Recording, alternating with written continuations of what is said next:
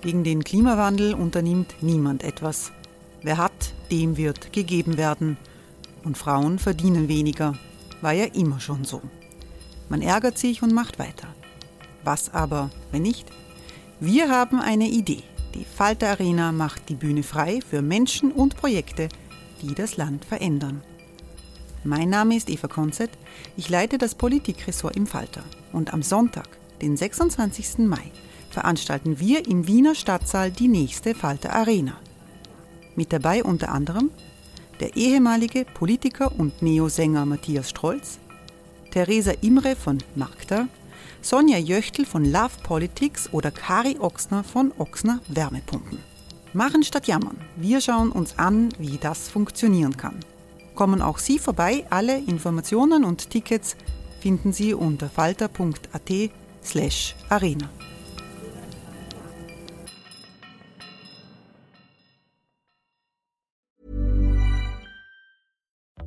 Life is full of what ifs. Some awesome, like what if AI could fold your laundry?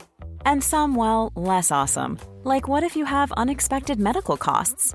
United Healthcare can help get you covered with Health Protector Guard fixed indemnity insurance plans. They supplement your primary plan to help you manage out of pocket costs. No deductibles, no enrollment periods, and especially no more what ifs. Visit uh1.com to find the Health Protector Guard plan for you.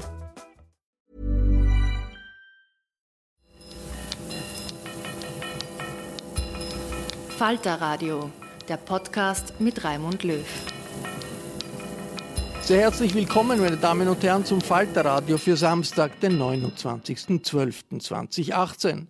Steven Spielberg, der Hollywood-Regisseur, hat einst mit dem Film Schindlers Liste an die Ermordung von Millionen Juden durch die Nazis erinnert. Spielberg arbeitet jetzt an einem neuen Film über ein syrisches Flüchtlingskind namens Doa. Doa Al-Zamel gibt es wirklich. Sie hat 2015 als Teenager eine Fahrt über das Mittelmeer überlebt, wie durch ein Wunder. Aufgeschrieben hat die atemberaubende Geschichte von Doa Al-Zamel Melissa Fleming, die Kommunikationschefin des UNO-Flüchtlingskommissariats UNHCR. Doa, meine Hoffnung trug mich über das Meer, so lautet der deutsche Titel des Buches von Melissa Fleming das jetzt die Vorlage für einen Hollywood-Film wird.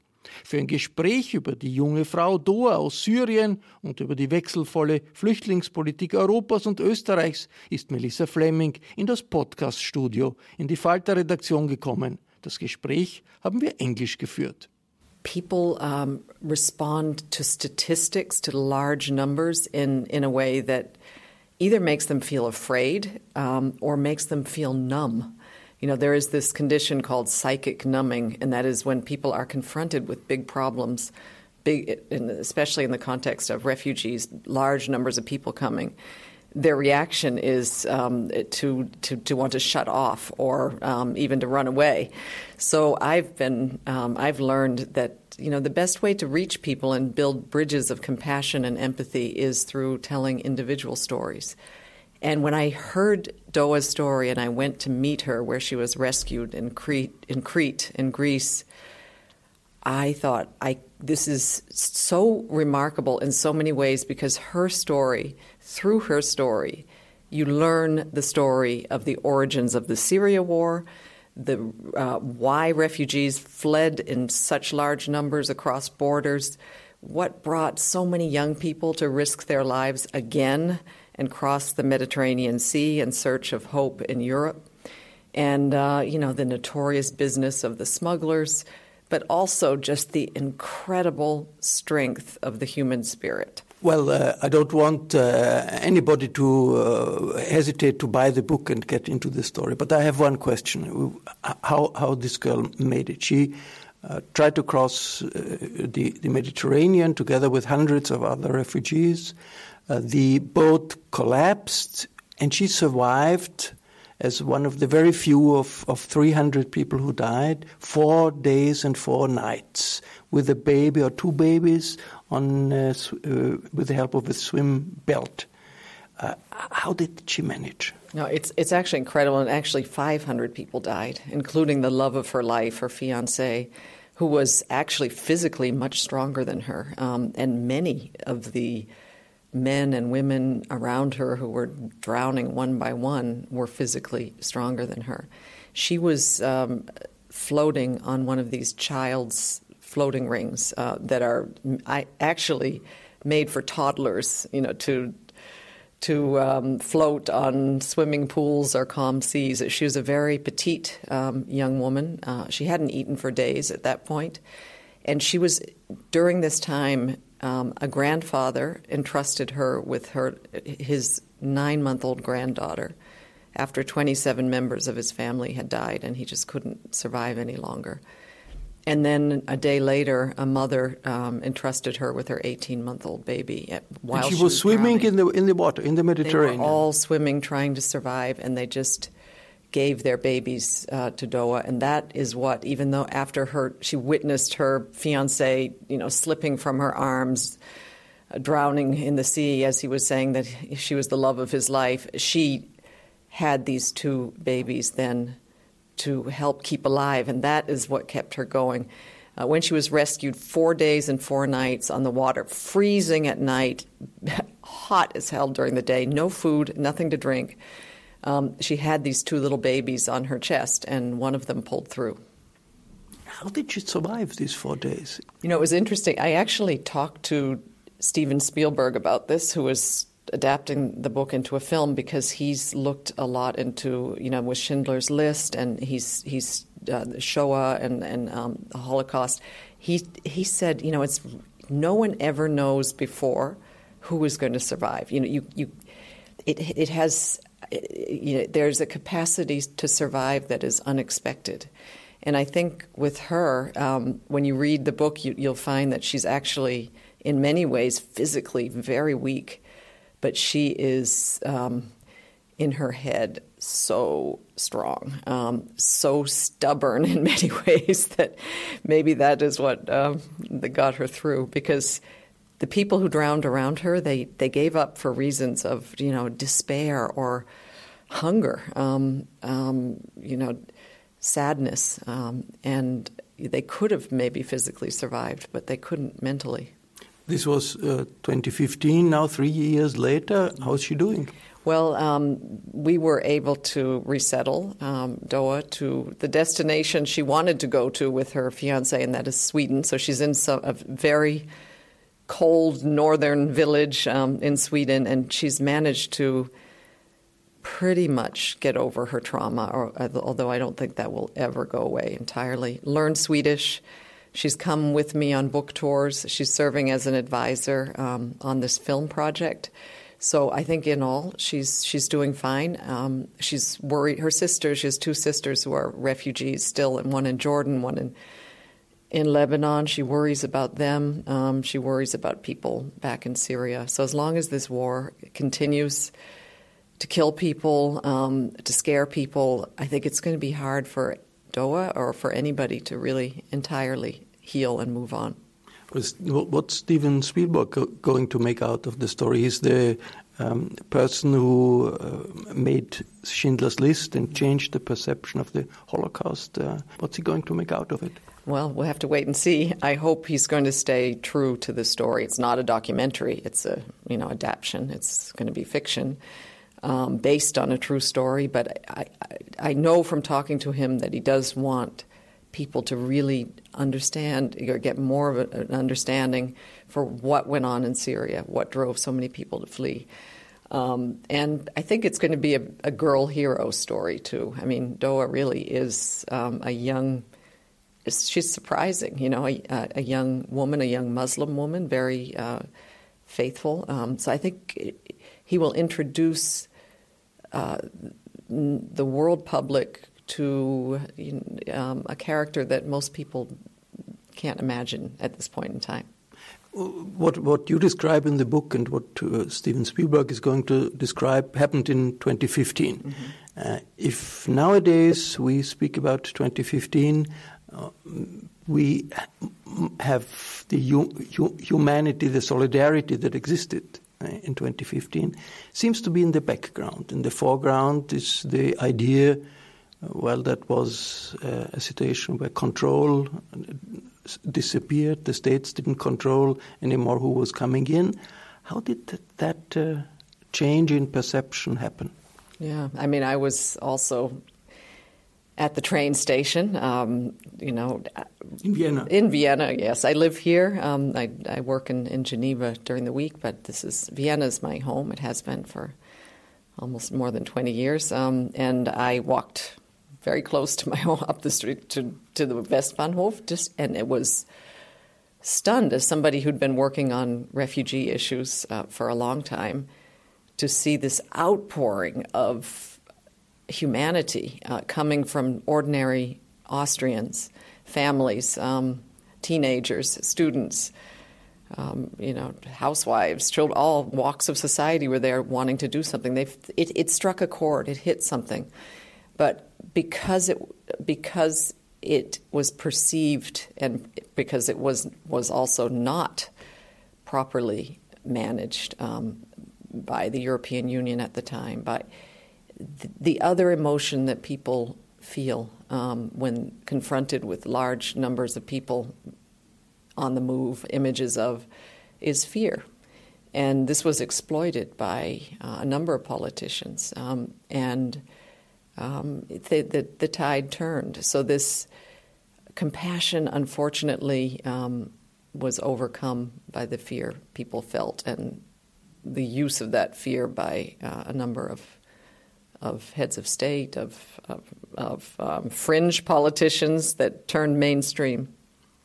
How does uh, the UNHCR feel this changing of the tide? Uh, uh, what are the consequences of the change of mood among governments, among states, also among people for refugees? Well, you know, we work globally and we try to advocate for a balance of responsibility, um, sharing. So it's very difficult to go to the poor countries, the developing countries where we have our biggest operations, because that's where most of the op- refugees are. 85% of the world's refugees are in developing or poor countries. They're not here. And to go to them and to, to, to explain to them why in Europe border fences are going up, policies are hardening, rhetoric has become really hateful, um, and at the same time ask them to keep their borders open, to keep receiving refugees uh, from the war war torn countries next door. So it's it's frustrating actually. Um, we uh, we're looking more for a world where uh, everybody does their part to help the victims of war. How do you address uh, people who express fear? Mm, if they hear of refugees, uh, they are worried. How do you address these, these feelings? I think it's really important not to just you know say, "Oh, you shouldn't be afraid," and why, but to really try to understand the roots of that fear. The fears are le- legitimate. one should recognize that people feel fear that there there is something behind it, and um, to listen um, to listen to what that that particular fear is. It can be based on a distortion of information that they've been hearing. Um, you know, in, here in Austria, people are not immune to what the big phenomenon in the United States that we've seen, and that is a you know a media um, that is no longer uh, neutral uh, is very opinionated. Um, you know, is um, where you have you know the right and then the left, and so I think the, the, the information that gets circulated with people on the move being one of the top.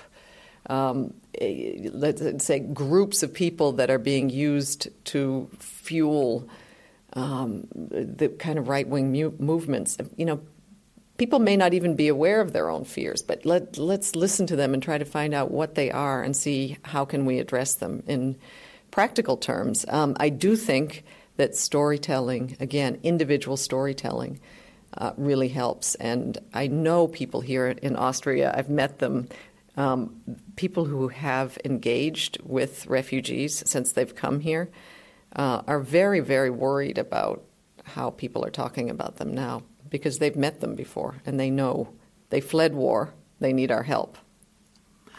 We have a big discussion in Europe about the UN Migration Pact and another one, the UN Refugee Pact, and uh, Austria, the Austrian government, among others, is not signing, not adhering to, to one of these pacts. I wonder what is really the importance of these kind of United Nations agreements? They don't bind anybody, they are full of good wishes. Is it really a big uh, problem if some countries are opting out, or uh, are these, uh, is this on a, on a level? Hey, it's Ryan Reynolds, and I'm here with Keith, co star of my upcoming film, If, only in theaters, May 17th. Do you want to tell people the big news? All right, I'll do it. Sign up now and you'll get unlimited for $15 a month in six months of Paramount Plus Essential Plan on us. Mintmobile.com slash switch. Upfront payment of $45 equivalent to $15 per month. Unlimited over 40 gigabytes per month. Face lower speeds. Videos at 480p. Active Mint customers by 531.24 get six months of Paramount Plus Essential Plan. Auto renews after six months. Offer ends May 31st, 2024. Separate Paramount Plus registration required. Terms and conditions apply if rated PG. Of general wishes, which doesn't have consequences anyway. Well, on one hand, you know, a lot of the same governments are saying migration and refugee flows are one of the biggest problems of our time. And on the other hand, when we have a, a major global, two major global documents that will go a long way to address these issues, um, are not, you know, are, are being pushed aside. That's a shame because, um, you know, we strongly believe that much of the um, problem could be helped through these documents. Yes, they are non binding, but um, you know, a lot of the, if I look in some countries like take Jordan, for example, or, or Lebanon, they have not signed the 1951 Refugee Convention, and yet they've taken in, you know, a million refugees each. You know, so it's how you, it's how you then act, and these documents go a long way to provide guidelines for a you know, in the case of the migration compact, a more orderly um, uh, way to address people who are on the move um, as migrants. The refugee compact, um, I'm happy to say that we have actually quite a lot of support. Um, so far, no one has formally withdrawn. It, we hope it will be adopted on the 17th of December in New York. Um, it will um, not change what, what refugees have is this fundamental international legal document called the 1951 Convention, and there's some subsequent ones that reinforce that. This is just that nothing is going to change. They're, they're very good and important documents. What, hap- what, what it does now is recognize that we are in um, a state of play where we have more refugees than any time in, you know, in since World War II and that the brunt of the responsibility is being taken on by poorer developing countries, and that it can no longer continue the way business as usual, which is um, refugees cross a border in large numbers. Um, this country says, okay, I'll let them in, but they have to go in a camp. Uh, they can't have freedom of movement because, yeah, we just anyway, you know, they need to be there. Um, you, international community, UNHCR, you provide them with the basics to survive, and hopefully the war will end and they can go home. The reality is that the wars of our times are not ending. If you take the Somalias of the world, the Afghanistans, the, now the Syria war is in its eighth year, you have people in exile for years, if not decades. And so, what this new global, global compact on refugees will, would do is um, really pour, be an out, give an outpouring of support for those countries, their infrastructures, their development, um, private sector investment, in exchange for allowing refugees to thrive, not just survive. To come back to the Mediterranean, uh, the situation of uh, Doa when uh, 2015 was a situation for many, many other people. There were many boats coming, and many people drowned, died. Now that situation has changed. There are no uh, refugee boats anymore from the uh, NGOs because uh, the Italian governments, other other governments blocked these boats, and there seems to be a huge decrease of people coming over the Mediterranean. People like uh, the Austrian Chancellor who said, okay, we have to close the Mediterranean route, or the Italian uh, Minister of Interior Salvini said, we don't accept any NGO boats would say, well, that's what we did was right. We we stopped this Mediterranean route. So people are not drowning anymore, not dying anymore. Are they completely wrong? People are drowning and people are dying, um, and we fear that without uh, those NGO boats, those rescue boats out there, that there will be more deaths. In fact, we had this um, this scenario before when. Um, when actually the um, the Italian government made a decision to stop um, rescuing refugees in a boat with uh, 700 people um, sank and everybody drowned. So um, the fact is is that people have always crossed the Mediterranean Sea. There are fewer, far fewer um, now than in 2015, and that is for a number of reasons. Um, not just that there are no longer rescue boats obviously in 2015, people were um, maybe under the illusion um, that you know Europe was a welcoming place for them. I think you know they realize that it is no longer, and so that's one reason fewer are coming. Of course, um, having to go through Libya and face um, horrific conditions, um, detention uh, in places that I, I, visited them myself. It, it, it, no human being should have to live there.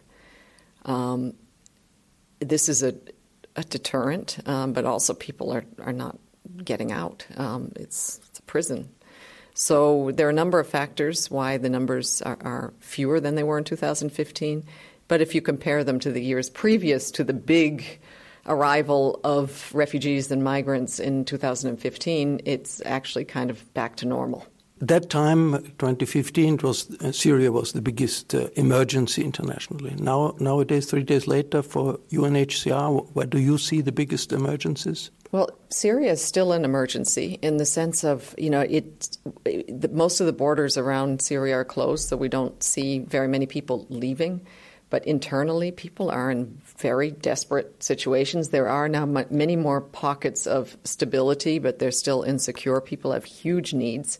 And the refugees in the neighboring countries, and this is over well over 5 million, um, are really struggling. Um, really struggling. So for us, it's an ongoing emergency, the Syria situation, just to keep people um, alive and, and, you know, in decent health. And children in school still you know almost 50% of them are out of school.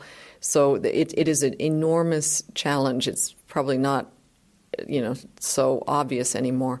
We have of course um, other situations like Venezuela which are really acute um, over a million people have left Venezuela and they're in the neighboring neighboring countries many of whom don't have the infrastructure, the facilities to take in so many people. So UNHCR has completely stepped up its operation um, in that part of the world. Also in Mexico, um, to help with the situation of um, migrants and asylum seekers who are heading to the United States on the so called caravan, trying to help the Mexican government um, deal with this because many are actually asking for asylum in Mexico as an alternative.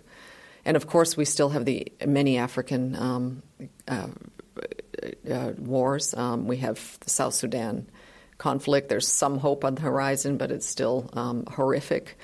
Central African Republic, northern Nigeria. Uh, the Somali situation is somewhat better, but people are not feeling safe to return home. So we still live in a very insecure world. Afghanistan um, is still very violent and troubled um, and large populations of refugees who are in countries neither here nor there. I mean, is the uh, effort that the governments make, that the uh, international community is, is, is doing in order to cope with these uh, big emergencies, is it on a level where you can say, yeah, we can we, we can keep the situation under control, or or is it decreasing because of the political climate that changed? Well, I think the richer world is does have kind of a mantra, and that is help refugees where they are, um, so that they won't come here. Pretty much. I mean, we agree with help refugees where they are. That's um, extremely important. We'd like richer world to help more, um, so that people won't, not just that they won't feel compelled to move onwards, but so that they can have a decent life. Um, you know, not just uh, get by in with tents and blankets and some handouts, but actually be able to rebuild their lives, overcome their trauma, uh, train for the day where they can um, return home, and maybe contribute their skills um, to where they are. We need funding for this. This is one of the provisions, though, of the Global Compact on refugees. So we're hopeful that this new Global Compact will provide a kind of blueprint that will um, allow not just governments, and it's, you know, we have about 10 governments who are our main donors, and that's it. We want more um, countries in the world to support. We're really working on getting much more support financially, cash from the private sector, but also there are lots and lots of companies who really want to help. You know, they have corporate social responsibility programs. Um, these are tech companies. Um, I can give you one that has example of one company that has has already meaningfully helped, and that is the IKEA Foundation. Um, they have um, been working with UNHCR for for years on. Um, there's one project, for example, in Ethiopia where where they have um, really transformed an entire um, uh, almost region where large numbers of refugees had come in, helping both the host community and the refugee community. I mean, now there's agriculture, now there's small business uh, possibilities, thanks to this, you know, I- IKEA project. So we're tr- we're hoping that this new global compact will allow for more mechanisms to get the private sector involved. How about the Austrian government? I mm, guess it's not among the first 10 contributors, but it's uh, always, uh, its mantra is, of course, we should help uh, people on the spot uh, where, where they are. How is the contribution of the Austrian government? It, it, we would like to see the Austrian government, um, you know, increase its financial contribution. It's definitely not among the top 10, no. Um, also, countries with the means like Austria to um, in to it, we have this resettlement program, which is what we call um, you know our this is our tried and tested program. So that people um, who are really vulnerable, who are really struggling uh, in the refugee hosting countries, people who are you know victims of torture, women um, who've been raped, um, children with you know severe medical conditions, struggling in a country like maybe Lebanon or so, that they would be able to come uh, via re- UNHCR's resettlement program and um, be treated here and restart their lives um, in countries like Austria. Austria does um, take part, but we're asking all countries in the richer world to increase those numbers. Unfortunately, the U.S. has gone from a country that was taking in um, up to, you know, it actually pledged under the Obama administration 100,000 people a year, vulnerable refugees a year, and they've now cut it down to 25,000. Um, and if even, uh, we don't expect that number to arrive in the U.S. So it's not going to work, this formula, if we don't have this whole combination um, of things. Countries that have enough money to give please finance UNHCR so that we're not, um, you know, hand to mouth, you know, unable to provide for the refugees that were uh, that are under our care. Take in refugees yourselves, um, and um, and yeah, um, let's help us get uh, the private sector more involved. Das war ein Gespräch mit Melissa Fleming, der Kommunikationschefin des Hochkommissariats für Flüchtlingswesen der Vereinten Nationen, UNHCR. Flemings Buch mit dem deutschen Titel Doha, meine Hoffnung trug mich über das Meer, ist im Knaur Verlag erschienen. Ich verabschiede mich von allen, die uns auf UKW hören, auf Radio Tirol und auf Radio Agora in Kärnten. Ursula Winterauer hat die Signation komponiert, Anna Goldenberg hält den Aufnahmecomputer unter Kontrolle. Ich verabschiede mich bis zur nächsten Folge. Sie hörten das Falterradio, den Podcast mit Raimund Löw.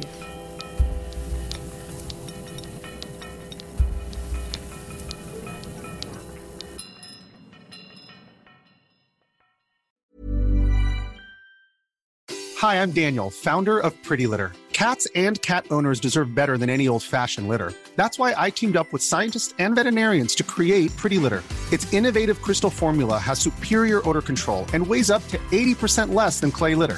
Pretty Litter even monitors health by changing colors to help detect early signs of potential illness. It's the world's smartest kitty litter. Go to prettylitter.com and use code ACAST for 20% off your first order and a free cat toy. Terms and conditions apply. See site for details.